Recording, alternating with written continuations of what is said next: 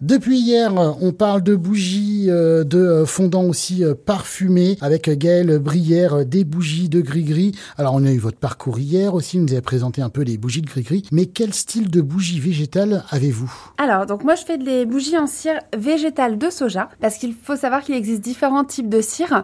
Donc toutes ces différents types sont naturels, mais vous avez la cire végétale, la cire minérale et la cire animale. À savoir que la cire minérale c'est en général la paraffine et qui est un dérivé du pétrole. Donc ça doit être naturel, c'est pas pour autant que c'est forcément ce qu'il y a de mieux pour, euh, pour notre santé, mais ça c'est propre à chacun euh, de faire ses choix.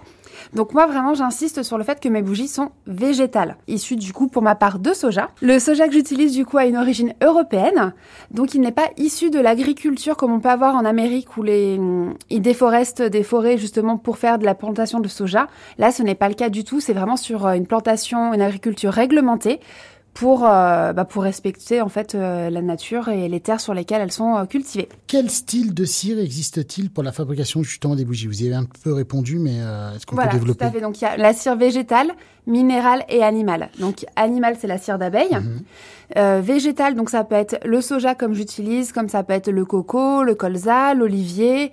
Il y a vraiment plein de sortes végétales. Et après, vous avez la cire minérale, qui est donc issue du, de la pétrochimie, qui est la paraffine. Et là, c'est moins bien, hein, comme vous l'avez dit. Hein. Voilà, c'est euh, propre à chacun, mais c'est pas, c'est pas dans mes valeurs en tout cas. Pourquoi vous, euh, vous utilisez la cire de soja?